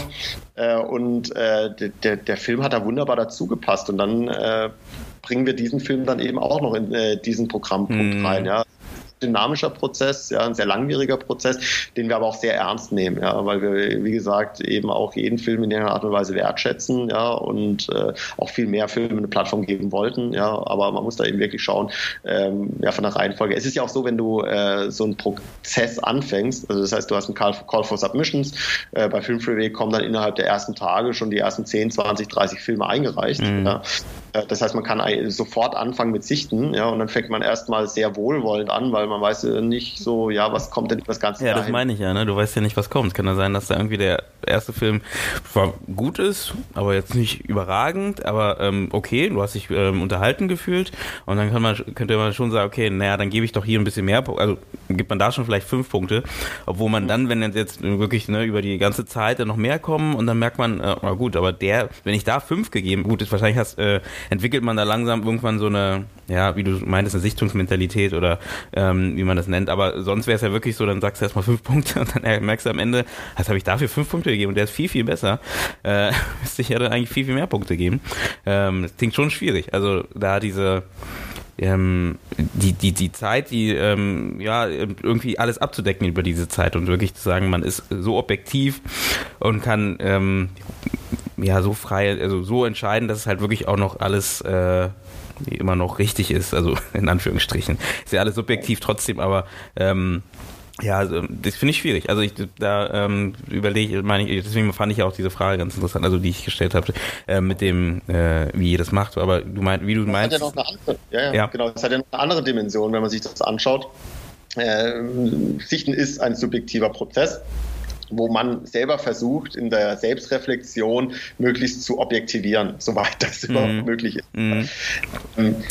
Unser Programmkomitee ist ja jetzt auch nicht eingeschworen. Es gibt so ein Kernteam, das jetzt wirklich schon eigentlich sehr, sehr lange bis zu den Anfängen zurückblickend dabei ist, aber es kommen auch immer wieder neue Leute dazu und wir wollen auch äh, da durchaus äh, äh, ermutigen. Also das heißt, wenn da jetzt irgendjemand zuhört, der sagt, hey, das klingt jetzt aber spannend, könnte ich mir nicht vorstellen, bei so einem Festival dann irgendwie auch äh, als Volunteer mitzuarbeiten, mhm. ja. Gerne uns mal kontaktieren, ja, ist alles denkbar, ja, dass da jemand da auch dann reinsteigen kann. Wenn, das können Filmstudenten sein, das können auch irgendwelche Leute sein. Also zum Beispiel haben wir ja auch immer mal wieder äh, Bogi-Praktikanten oder äh, dann auch wirklich so über mehrere Monate Praktikanten oder dann eben aus der freien Szene jemanden, der sich die Filme anschaut. Ja. Und die schauen sich Filme ganz anders an. Ja. Mhm. Und ich finde es sehr spannend, ja, dass dann eben gerade, wenn dann jetzt so ein 16-jähriger äh, Schüler mal für eine Woche sich Filme anschaut, da schaue ich dann natürlich nochmal genau über die Schulter, wie bewertet er die. da, da, müssen dann zwei, drei Leute dann nochmal hinten dran sein.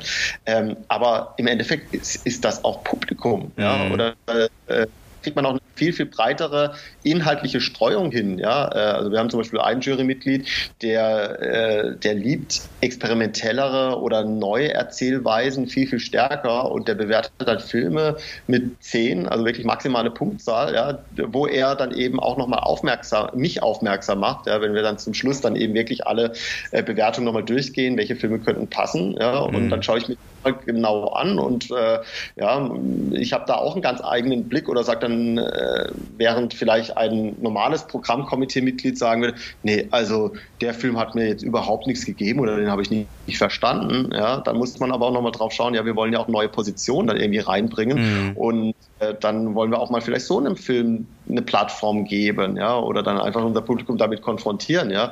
Äh, wir haben zwar schon unsere Zielsetzung und es wird uns auch immer wieder von den Filmemachern wieder gespiegelt, dass unser Festival von der Ausrichtung her eher äh, vergleichbar ist mit den äh, Filmfestivals aus Großbritannien, mhm. ja, die sehr narrativen Anspruch, einen sehr unterhaltenden Anspruch haben, ja, während jetzt eben in Deutschland, wenn man sich da die großen Festivals anschaut, ja, die wirklich qualitativ hochwertige Programme auch zeigen, ja, aber die dann eben auch eher äh, noch, noch viel stärker diesen Ansatz haben, ja, neue Positionen zu platzieren, ja, dann äh, sind wir da ein sehr starker Kontrapunkt. Mhm. Ja. Das wurde uns auch schon von Journalisten wieder gespiegelt, ja, und die sagen dann einfach, ja, also bei euch, da, da passt es einfach dann eben auch während des Festivals, euer Programm ist super, die Filmemacher sind da vor Ort, ihr seid wahnsinnig familiär. Das heißt, du hast ja vorhin uns klassifiziert als mittelgroßes Festival. Ja. ich habe es einfach mal probiert. Ja. Kannst du aber zustimmen, also von den Faktoren her, glaube ich, sind wir das, mhm. ja. Äh, mit äh, äh, Luft nach oben, äh, definitiv. Ja. Äh, ein großes Festival hat ja dann, also wenn man sich jetzt die aktuelle Diskussion um die Berlinale anschaut, ja, dass jetzt nach dem Abgang von Kostlik mhm. man ja eher ausdünnen sollte, mhm. ja, weil da einfach viel zu viel, das ist ein riesengroßes Flaggschiff geworden. Ja. Mhm. Ähm, da sind wir jetzt eben von der Größe her, ja, wo einfach wir auch noch diesen familiären Umgang, den Austausch zwischen den Filmemachern mit Speed Datings, ja. Wir äh, haben da eine sehr große Dachterrasse bei der Schauburg und da grillen wir dann manchmal abends mit den Filmemachern und äh, äh, da kriegt man einen ganz anderen Dialog hin, ja, als es bei anderen Festivals ist, ja. Und äh, das ist der Mehrwert, der da einfach ein Festival dann eben auch äh, so charmant macht, ja. Mhm. Und das wird uns eben ich, gespielt. Ja, ähm, Entschuldigung. Ähm, wie sieht es denn bei euch mit Frauen aus? Das ist ja gerade auch so ein Thema. Das, ähm, ähm, ist es, ähm, kriegt ihr, hast du das Gefühl, ähm, viele Einreichungen von Frauen, ähm, also als, Regisseur, also als äh, Regisseurinnen, ähm, oder ist es eher äh, die männliche Domäne, die da wieder, wieder ein bisschen mehr dominiert insgesamt? Ja. Also ähm, man kann ja äh, sich generell die Statistiken anschauen, die da gerade von der FFA äh, erhoben wurden, ja, dass er gerade in diesem Nachwuchsbereich, also das heißt, äh, das Geschlechterverhältnis äh, bei Filmstudenten ist ja noch viel ausgewogener, mhm. also fast viele Frauen wie Männer. Und äh, bei den Profis lässt das dann stark sehr stark. Mhm. Ja, das heißt, dann äh, setzen sich dann eben die Männer stärker durch und das ist ja eben etwas, was die gesamte Branche umtreibt. Jetzt gerade sehr aktuell in diesem Jahr kam das auf den Schirm. Äh, ich ich habe schon vor fünf, sechs Jahren gesagt, wir müssen eben auch stärker schauen, wie kann man eben Frauen in diesen Filmbra äh, Filmbereichen, also neben Regie, dann eben auch noch Autoren oder Produzenten, mhm unterstützen. Und äh, deswegen haben wir ja schon vor vier Jahren den Female Award für die beste weibliche Regiearbeit ausgelobt. Ja, mhm. da äh, gab es diese Diskussion, äh, da war die in den Anfängen, ja, wo wir uns schon positioniert haben und dann auch geschaut haben, ja, vom Anteil her, ja, prozentual äh, schauen wir dann auch schon durchaus, dass dann auch äh, genügend Filme von äh, Regisseurinnen oder von Autorinnen laufen. Und das heißt, unser Programm hat dann eben schon so einen Anteil zwischen 40 bis 50 Prozent Frauen, ja, mhm. Äh, Regisseurinnen ähm, oder eine gute Mischung. Wenn man dann schaut, Produzentinnen. Mhm. Mhm. Ja noch, also da schauen wir dann schon sehr, sehr drauf. Und äh, in diesem Jahr haben wir da einen sehr starken Schwerpunkt auch weil wir ähm, uns zeitlich an die europäischen Kulturtage, die in Karlsruhe zweijährig äh, abgehalten werden, wo 40 äh, oder so 34 äh, Kulturinstitutionen plus dann nochmal die großen äh, Häuser, das Badische Staatstheater, die Stadt Karlsruhe mit Programmpunkten vertreten sind. Und äh, da ist ein Teilbereich der Europäischen Kulturtage gleiche Rechte für alle und das Festival Frauenperspektiven. Ja, und da haben wir natürlich offene äh, Türen eingerannt, dass wir gesagt haben, ja, wir haben hier den Female Award. Wir zeigen auch eben Filmbeiträge von äh, Filmemacherinnen. Mhm. Äh, war eine sehr, sehr große Begeisterung. Und weil eben dieses Thema Gleichrechte für alle so stark ist, äh, haben wir dieses Jahr äh, vor unserem Eröffnungskurzfilmblock am äh, Mittwoch, 18. April, haben wir dann eben eine Podiumsdiskussion zu genau diesem Thema Frauen in der deutschen Filmbranche, ja, wo wir dann eben erstmal die Statistiken vorstellen und wo wir das diskutieren wollen, woran liegt das denn mhm dass dieses Geschlechterverhältnis so äh, schlecht ist hinter der Kamera, vor der Kamera ja genauso. Mhm. Wenn man sich anschaut, äh, bei Schauspielern und Schauspielern bis 30 Jahren äh, ist das ja ausgewogen bei 50, äh, 50, ja, mhm. die Leinwandpräsenz angeht. Äh, wenn man dann in Richtung 50 Jahre blickt, ja, dann ist das Verhältnis schon bei ja, 60, 65 Prozent mhm. Männer zu Frauen und dann ab 60, ja, sind es vielleicht gerade noch 20 Prozent Frauen, mhm. ja die dann überhaupt darin tätig sein können. Und das ist ein Missstand, wo man sich dann auch genau überlegen muss, ja, woran liegt das? Ja, da, da kommen wieder diese Entscheidungsprozesse auch der, der großen Sender, der Redaktionen äh, zustande. Ja, die, die Rollen werden von den Autoren nicht reingeschrieben. Das ist ja die Krux mhm. am System, dass ja äh, im Endeffekt äh, viele Geschichten gar nicht die guten Geschichten ausgewählt werden, sondern eben auch die Autoren dahin erzogen werden, äh, so zu schreiben, ja, wie es den Redakteuren passt. Ja, ja, die Redakteure haben gar nicht diese Aufgabe und auch gar nicht diese äh, Bemessungsgrundlage. Die Redakteure schauen nur nach äh, ökonomischen Kriterien zusammen mit den Produzenten. Ja, äh, erreicht das unsere Zielgruppe? Da geht es um Quote, ja, mhm. oder im dann eben um Besucherzahlen. Ja? Und dann setzt man auf bewährte Formate und man beobachtet dann gerade in prekären Zeiten und die Filmbranche, wenn man sich das anschaut, ja, das, die Kinobranche, da äh, ist ja jedes Jahr bei den Erhebungen der Besucherzahlen dann äh, immer wieder ein Aufschrei, wenn da die Zuschauerzahlen im Vergleich zum Vorjahr ein bisschen runtergehen. Ja. genau das, was anfangs gesagt hat, oh Gott, ja, die, das Kino stirbt, ja, das, das Kino ist aber noch lange nicht tot, ja. Und ich könnte mir sogar vorstellen, wenn man einfach die mutigeren Formate produzieren würde, ja, und äh, auch einen Genrefilm, äh, Western, äh, Science Fiction, was auch immer, ist ja durch die Digitalisierung auch nicht mehr so unweigerlich viel teurer als äh, ein normaler Film. Wir sehen das ja jetzt gerade auch an die kleine Hexe, ja das äh, ist so ein erfolgreicher Film. Mit, äh, ja, auf, äh, auf der Berlinale mhm. hatte der 700.000 äh, Zuschauer. Der erreichte drei äh, Generationen, ja, weil mhm. Äh, die kleine Hexe schon äh, von den, den heutigen Großeltern gelesen wurde. Ja, stimmt. haben sie das ihren Kindern vorgelesen, die heute die Eltern sind. Und die Eltern finden das natürlich toll, weil sie sich an ihre Kinderzeit erinnern. Mm. Und, äh, ja, also das heißt, ja, das stimmt.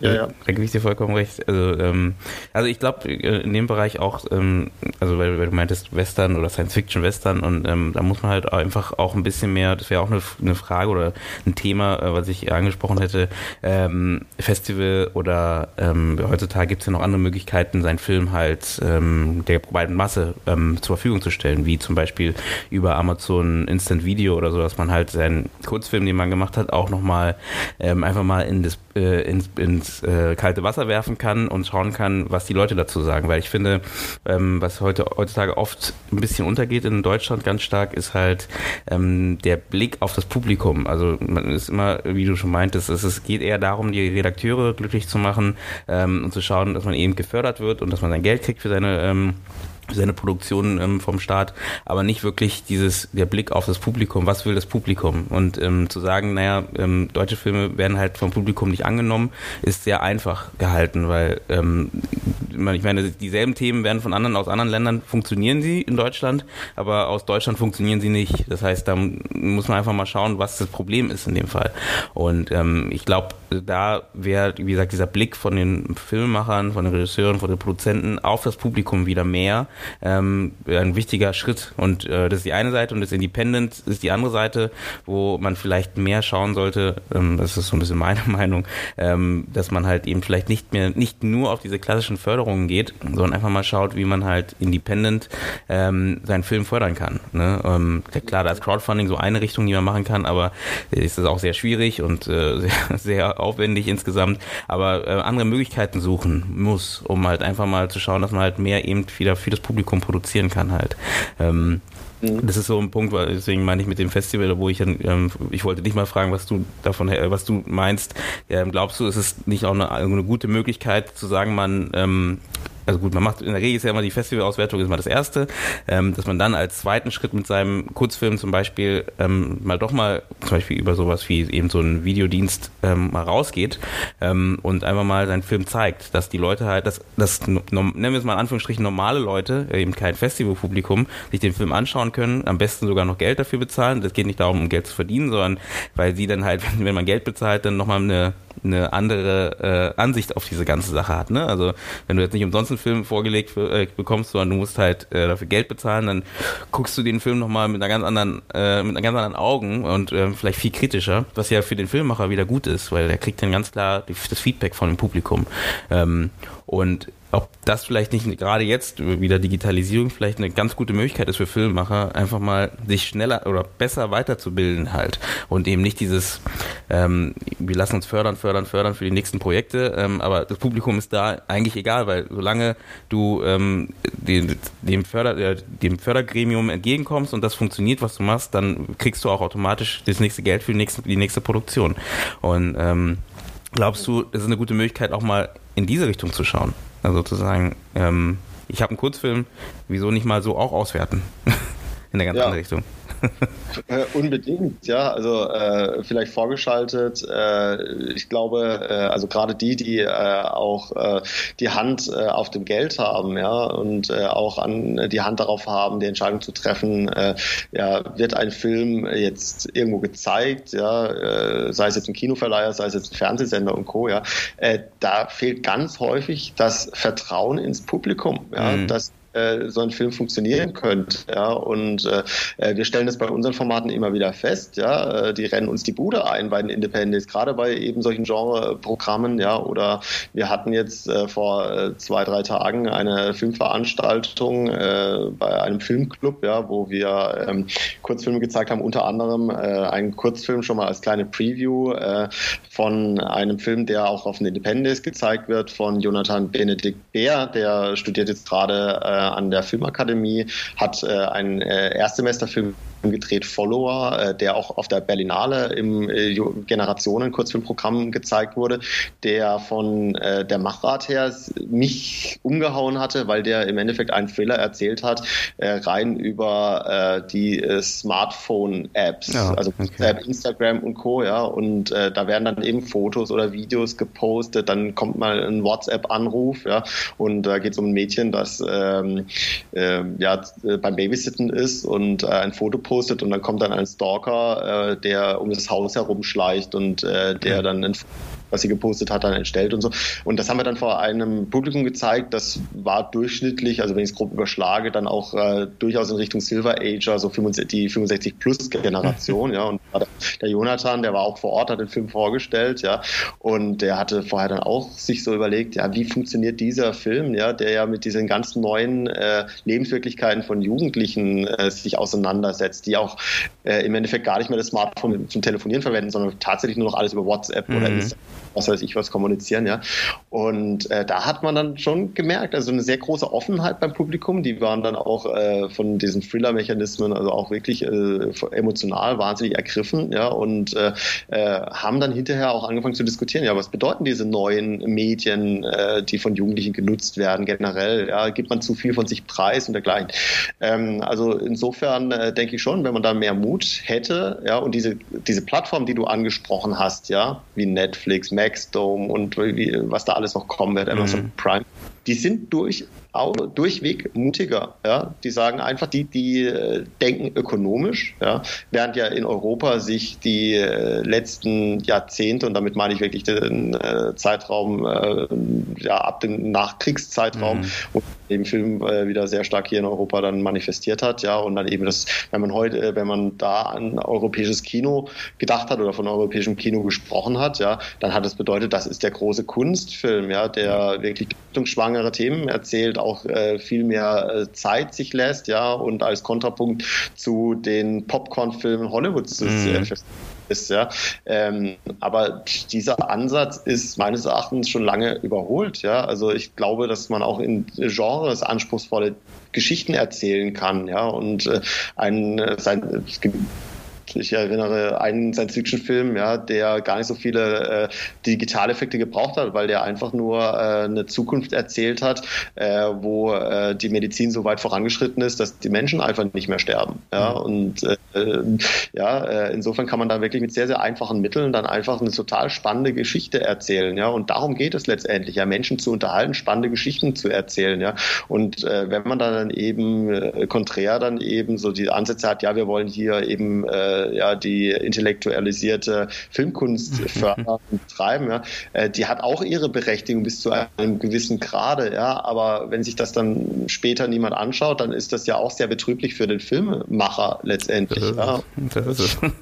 ja, und, ja, das ist so dieses, dieses Spannungsfeld äh, mhm. äh, letztendlich, ja, äh, wo hier auch sehr stark in der Diskussion ist, ja, und äh, ich mache mir da jetzt äh, gerade keine Freunde ausschließlich, glaube ich, wenn ich das hier so offen heraus äh, ausspreche, aber unser Ansatz ist es letztendlich auch, ja, äh, wenn man ein mediales Produkt erzeugt, und da braucht man nicht nur auf den Film schauen, da kann man auch in die Literatur, in die Musik schauen, ja, äh, da ist jedes Erzeugnis in irgendeiner Art und Weise hat es seine Legitimation, mhm. aber das eine spricht eben eine größere Masse an, ja, weil das eben nach bestimmten Gesichtspunkten dann eben eine Qualität erreicht hat und auch eine Narration äh, mit sich bringt, wo die Leute einfach anspricht, ja.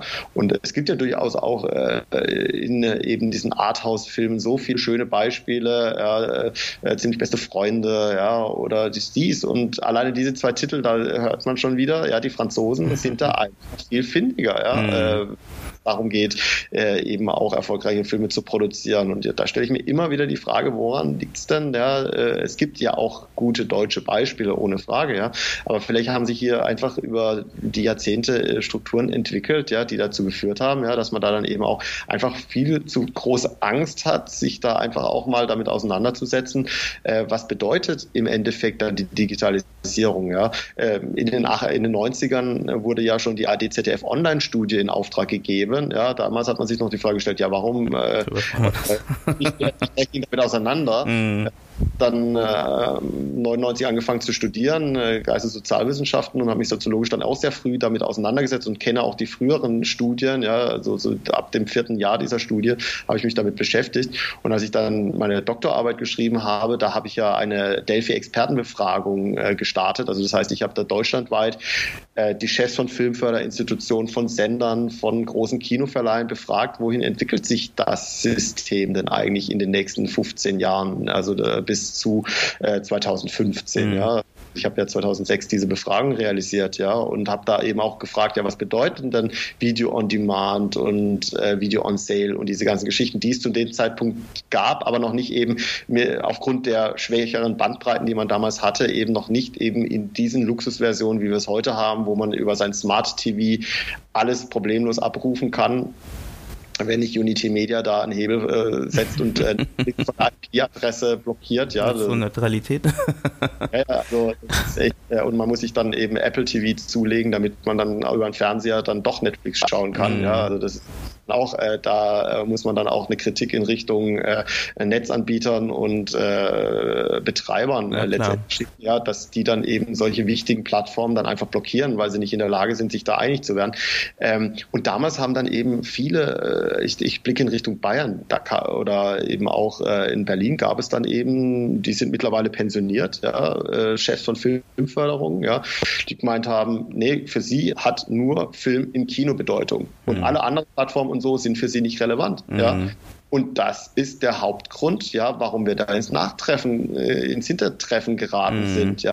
Damals die Entscheider vor 15 Jahren nicht erkannt haben, dass sich dahin alles entwickeln wird, ja, und dass man eben auch diese Möglichkeiten mit berücksichtigen muss, dass man eben auch als Filmproduzent nicht mehr diesen klassischen Weg, ich gehe erstmal ins Kino, äh, habe dann sechs Monate Sperrfrist, bis es dann auf Video rausgebracht werden kann, dann kommt es ins Fernsehen, ja, und so weiter, mhm. ja, diese Ketten, äh, die sind ja nicht mehr notwendig, ja. Heute werden Serien direkt ja, im Internet über eben entsprechende Online-Streamings äh, angeboten und laufen viel erfolgreicher. Ja. Jetzt haben wir die ersten Oscar-Verleihungen, wo dann auch Netflix-Produktionen mm. gewinnen. Ja. Mm. Also das ist, wo im Endeffekt ähm, ja, sehr innovative Köpfe gesagt haben, wir machen es ganz anders. Ja. Auch da war Hollywood sehr schnell dabei, auch mit großen äh, Namen, mit großen Schauspielern zusammenzuarbeiten. Und da war man ja erstmal irritiert, ja, wie äh, die, das sind doch eigentlich äh, Schauspieler, die bisher nur fürs Kino produziert haben, mhm. aber auch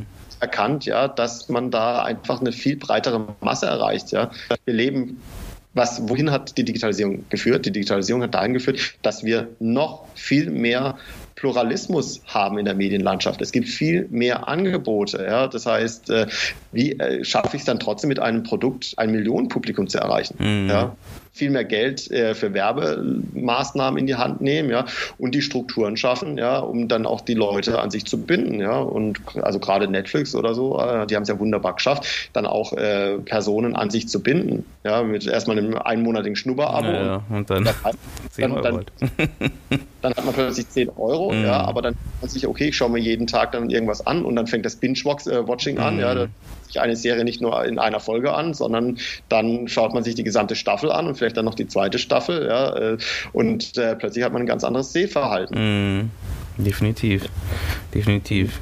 Wir müssen langsam zum Ende kommen. Wir haben unsere eine Stunde erreicht, obwohl es super interessant ist. Ähm, deswegen, ähm, ich hätte noch einen, einen letzten Punkt, ähm, den ich äh, ja. dich kurz noch äh, deine Meinung mal in diese Richtung fragen wollte, ähm, weil ich glaube, dass da müsste auch ein bisschen mehr passieren. Ähm, Kurzfilme als Vorfilm. Äh, mhm. bei, bei Kinofilmen, dass man halt als einfach als Standard setzen würde, ist jetzt sehr einfach gesagt äh, von mir als Filmemacher und nicht als äh, äh, Kinovorführer oder wie auch immer Kinobetreiber, ähm, dass man Kurzfilme einfach standardmäßig immer ähm, passend zu einem Film programmiert und sagt, okay, immer vor ähm, dem und dem Film, egal ob es aus Deutschland oder aus Amerika oder von wo auch immer der Film kommt, der ein Kurzfilm davor läuft. Wäre das möglich in Deutschland? Ähm, also es wird ja prinzipiell auch gefördert. Also Kinos können sich an die FFA wenden und sagen so, ich hätte das Interesse, Kurzfilme abzuspielen. Äh, dann gibt es ja auch entsprechende äh, Kurzfilmverleiher, wo man sich dann auch äh, entsprechende Filme äh, beziehen könnte. Mhm. Hamburger Kurzfilmagentur, Interfilm, äh, Augor oder dergleichen. Also das mhm. heißt, ja durchaus einige Vertriebe, die äh, dann eben die Filme zur Verfügung stellen würden. Äh, gab es ja äh, in den äh, früheren Jahren, so in den 80ern, genau, Anfang der da, gab es ja noch. Genau, das, das gab es, aber leider ist immer so pro Kino abhängig. Ne? Es ist nicht so, ähm, also ist so eine, so eine Entscheidung vom Kinobetreiber, ob er das machen möchte oder nicht. Ähm, wenn er das, sich dagegen entscheidet, dann eben nicht. Dann äh, wird es halt nicht mit, äh, kommt es nicht mit ins Programm. Aber wenn er sich dafür entscheidet, dann ja klar, für ihn ist es mehr Aufwand. Aber dieser Aufwand ähm, verringert sich ja jetzt auch wieder Digitalisierung etc., dass man eben nicht mehr äh, die Bänder dazu äh, holen muss, sondern oder dazu schneiden muss, sondern man kann ne, theoretisch eine Datei, die auf dem Rechner ist. Klar, auch hier wieder Kosten-Nutzen-Faktor, ne, weil man hat weniger Zeit für Werbung und deswegen ähm, entscheidet man sich als Kinobetreiber vielleicht wieder ein bisschen mehr dagegen, weil man halt eben, äh, man hat sowieso schon so einen langen Werbeblock in der Regel und ähm, um das Ganze finanzieren zu können und dann kommt noch dazu der Film. Ähm, da war die Überlegung, auch, ob man da vielleicht eine Erhöhung des, der, der Kinogebühr ähm, machen würde. Das heißt, dann kostet, du weißt nicht, ein Ticket ein Euro mehr. Dafür gibt's immer den Vorfilm und wenn du den Vorfilm nicht schauen willst, dann kommst du halt ein paar Minuten später halt. Ähm, Finde ich auch nicht gut halt dann eben auch tatsächlich, also mit Ticketerhöhungen, da wäre ich jetzt äh, ein bisschen vorsichtig, ja. Äh, man muss sich dann auch überlegen, wie lang darf eigentlich äh, letztendlich ein Kurzfilm dann auch sein, ja, dass der dann eben, also ich meine gerade die großen Kinoketten, die dann äh, eben in ihren Filmpalästen und Co. Äh, dann äh, vielleicht eine halbe Stunde, 40 Minuten Werbung reinballern, ja, dann möchte der Zuschauer dann den Hauptfilm sehen, weswegen er ins Kino gekommen mhm. ist. Und da mal äh, einen Kurzfilm dazwischen zu schalten, also als Auflockerung, ähm, ist eben die Frage. Also gerade eben, ich glaube, äh, Kurzfilm funktioniert sehr, sehr gut in Art Arthouse-Kinos. Da gibt es ja glücklicherweise auch noch einige, die äh, Filmenthusiasten betrieben werden. Äh, da muss man eben schauen, welche Kurzfilme bieten sich von der Länge her an. Mhm. Ja, also unsere Short-Short-Filme zum Beispiel, Filme bis fünf Minuten, ja, das ist überhaupt kein, gar kein Thema. Ja. Wir haben hier auch Experimente. Es gibt eine, eine Sneak Preview, ja, da haben wir einfach auch mal einen Trickfilm vorgeschaltet. Ja, das Publikum war begeistert. Ja, mhm. aber da läuft keine Werbung. Ja, ah, okay. Äh, mhm. da, da, fängt man mit einem Trickfilm an und oder ganz kurz Werbung und dann kommt dann eben dieser Kurzfilm, fünf Minuten, vielleicht maximal sieben, acht. Ja, mhm. ich äh, glaube, äh, ja, Kurzfilme ab zehn Minuten werden sehr schwierig als Vorfilm. Mhm. Ähm, wurde ja auch schon mal auch von Disney, wurde es ja letztes Jahr sogar gemacht. Ähm, ich weiß gar nicht mehr bei einem von ihren großen Disney-Filmen, Coco oder, ähm, oder mhm. so. Ähm, da wurde ja irgendwie dieser Schneemann ähm, als Vorfilm, äh, also von, von ähm, die Eiskönigin, egal, auf jeden Fall von einem Film als Vorfilm ähm, äh, reingemacht. Der war halt natürlich dann am Ende zu lang, deswegen haben die, weil für Kinder, die sowieso schon den ganzen Film schauen sollen und dann noch diesen Vorfilm da, ähm, davor, das war dann halt insgesamt einfach zu lang. Aber die Leute haben diesen Kurzfilm einfach geliebt. Ne? Also da hat man wieder gemerkt, das ist sowas wie bei, bei einer Band, die auftritt und davor die, die Vorband, die dann halt einfach deswegen halt viel schnell auch nochmal anders wahrgenommen werden kann von dem Publikum, äh, nur weil die halt vor dem Film läuft halt. Und ähm, das, deswegen finde ich die Idee eigentlich sehr sehr interessant. Klar, ich, ich, ich merke, es ist schwierig ähm, und ich merke auch, äh, warum, weil einfach klar, es ist ein Kosten-Nutzen-Faktor äh, und die, die Zeit, äh, die dagegen spielt so ein bisschen, aber wie, wie, du meintest, vielleicht ist dann sowas wie fünf Minuten als Maximallänge vielleicht eine Richtung, wo man sagen kann, okay, das sind nochmal fünf Minuten, die halt ähm, nochmal das Rampenlicht auf nochmal einen anderen Film legt, ähm, der zum Film passt, auch den man noch schaut als nächstes, ne, und ähm, einfach nochmal vielleicht so eine schöne schöne, ähm, schönen Anfang oder so schöne Einleitung halt in den Film nochmal bietet halt. Ja, klar. Und ich meine, die Minions gibt es ja auch als Vorfilm ja, von äh, unverbesserlich. Also das heißt, oder auch Pixar hat ja immer mal wieder Vorfilme mhm. produziert in diesem Bereich gibt es das dann schon. Ähm, also ich wäre sehr begeistert, wenn es mehr Kurzfilme auch als Vorfilme äh, schaffen würden, gezeigt zu werden, ohne Frage. Äh, ist natürlich immer eine Frage der Kosten, aber wie gesagt, da gibt es auch tatsächlich Förderungen. Äh, ich möchte auch noch äh, vielleicht jetzt unabhängig von dieser Vorfilmdebatte äh, mhm. noch als Impuls mitgeben, äh, dass Kinos ja auch darüber nachdenken können, 90-minütige Kurzfilmprogramme häufiger zu zeigen. Mhm. Ja? An die kommt man ja auch ran und äh, äh shortfilm.de und äh, die AG Kurzfilm, die setzen sich ja auch sehr stark für ein. Und da gibt es ja auch äh, schon Verleiher, die dann entsprechende Kurzfilme zusammengestellt haben, Kurzfilmprogramme zusammengestellt haben. Und das machen wir ja auch regelmäßig, dass wir Kurzfilm-Events hier in Karlsruhe an unterschiedlichen Spielstätten abhalten und die sind immer sehr gut besucht. Die mhm. Leute sind begeistert, ja, weil sie einfach wissen, sie kriegen jetzt innerhalb von 90, 120 Minuten ganz viele unterschiedliche Impulse und hinterher wird das noch eifrig diskutiert, ja. Äh, also auch über sowas können ja Kino Kinos nachdenken, mhm. dass sie sagen, und zwar Langfilme, die holen wir von Verleihen. Das ist der einfachste Weg. Also wenn man sich keine große Mühe machen möchte als Kino, dann holt man sich eben die neuen Filme, die angelaufen sind. Ja, wenn man wirklich was für Filmkunst, äh, wenn man wirklich Kino liebt, ja, und die Leidenschaft dafür hat, dann muss man auch über solche Formate nachdenken und sagen, ja, wir wollen eben auch hier äh, originelle, außergewöhnliche Filme äh, zeigen jenseits des großen Mainstreams. Ja, und das mhm. ist nicht nur die Aufgabe Kinematheken oder kommunalen Kinos. Das können auch Arthouse-Kinos sein, ja. Und dass das funktioniert, äh, das sehen wir hier regelmäßig in Karlsruhe. Nicht mhm. nur beim Deutschen Tag am 21. Dezember jedes Jahres, sondern eben tatsächlich dann eben auch über das ganze Jahr hinweg. Mhm. Mhm. Na, super. Das ist doch schön. Ja. so, dann muss ich jetzt, wie gesagt, leider zum Ende führen. Ähm, wie gesagt, ich finde es äh, super, super interessant und super nett. Ähm, man könnte noch Stunden weiter quatschen. Ich habe noch ganz viele Sachen hier auf meiner Liste. Macht Spaß, Aber das können wir ja gerne nochmal wiederholen äh, in ein paar Wochen oder paar, äh, ja, ein paar Wochen.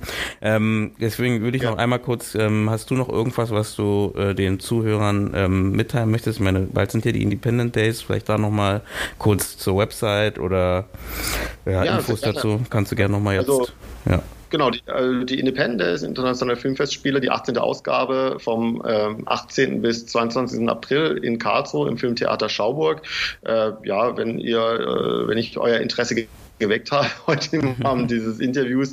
Da haben wir ja wirklich sehr viel abgearbeitet äh, mhm. äh, über die Hintergründe des Festivals. Wenn ihr euch äh, mal das Programm genauer anschauen wolltet, dann geht doch mal auf unsere äh, Webseite www.independentdays.de. Äh, da findet ihr dann das Programm online und äh, seht dann eben auch, also gerade die Filmemacher von euch, unter euch, ja, wie unser Programm gestrickt ist, ja, dass ihr da ein Gefühl für bekommt und ich kann euch nur wärmstens einladen, kommt mal vorbei nach Karlsruhe Karlsruhe zu den Independent Days. Äh, das ist wirklich ein wunderbares, kleines, feines äh, Festival, wo ihr auch dann auf Tuchfühlung gehen könnt mit den Filmemachern, die da vor Ort sind. Und äh, ja, würde ich mich auch freuen, euch persönlich kennenzulernen. Vielleicht sehen wir uns dort. Mhm. Ähm, ganz kurz, du hast, meintest ja auch, ähm, es gibt noch Veranstaltungen noch im Rahmenprogramm. Ne? Du meintest, es gibt ja noch die Workshops, ähm, die noch daneben Panels. Gibt es sowas auch bei euch? Oder weniger? Ne, also wir haben diese Workshops und dann eben diese Podiumsdiskussion okay. zum Thema mhm. Frauen in der Filmbranche. Mhm. Äh, ja, ein Workshop, äh, der sehr interessant ist, ist äh, sicherlich dann am äh, Donnerstag dann noch, auch gerade für äh, Schauspieler ist der äh, im Programm psychophysische Übungen ähm, mit Sigrid Andersson, die eben direkt äh, bei jedem gelernt hat, der äh, ja von Mikhail Tschechow ausgebildet wurde. Und äh, das ist gerade für Schauspieler und Regisseure interessant. Und deswegen ist es auch jetzt hier für unser Gespräch vielleicht nochmal sehr interessant, äh, weil dieses Seminar nicht oft äh, angeboten wird. Ja, also einfach mal dafür, äh, sich das anschauen. Das ist auch in einem Programm integriert. Das läuft am Donnerstagmorgen um 11.30 Uhr bei uns im Filmhaus. Also das heißt, da kriegt man dann auch Einblicke, wo das Festival entsteht. Das entsteht ja nicht in der Schauburg selber, sondern wir haben ein Filmhaus in einem Kreativpark in Karlsruhe ja, und äh, da findet dann eben auch dieses, dieser Workshop statt. Und ich glaube, der ist ganz interessant, äh, weil man da dann eben auch sich nochmal damit auseinandersetzt, ja, wie, äh, welche spannenden Techniken, gerade mit Blick über den großen Teich, ja, also hier in Deutschland werden die meisten Schauspieler ausgebildet nach äh, Theaterkriterien, ja, und eigentlich funktioniert Schauspielen auf dem Big Screen oder im Fernsehen nach anderen Mechanismen, ja, und äh, ich glaube, wenn man sich da stärker drauf einlassen würde, dann hätte man dann eben auch ganz andere äh, Darstellungen ähm, ja, in Filmen. Und das ist eigentlich auch wirklich so ein Plädoyer von mir, ja, dass man da dann eben auch sich mal dann äh, in dieser Richtung orientiert. Mhm. Und an Schöner Punkt, schöner Punkt. Supi. Dann ähm, würde ich, wie gesagt, den Podcast jetzt beenden. Äh, ich bedanke mich bei dir, dass du dir die Zeit genommen hast und äh, dass wir ähm, ausführlich über das Thema Filmfestivals reden konnten. Und ich glaube, ähm, das, was du auch erzählt hast, gilt nicht nur für euer Filmfestival, es gilt ja für die meisten oder wie gesagt, immer Abwandlungen natürlich, aber ähnliche ähm, Reihenfolgen oder ähnliche Richtlinien und, deswegen finde ich das super interessant. Und ähm, genau, ich äh, würde super gerne nochmal äh, eine Folge mit dir aufnehmen äh, und ansonsten, ja, super. Spaß gemacht, Dann ähm, sage ich erstmal allen Zuhörern Ciao und ähm, abonniert den Kanal und ähm, wir hören uns beim nächsten Mal.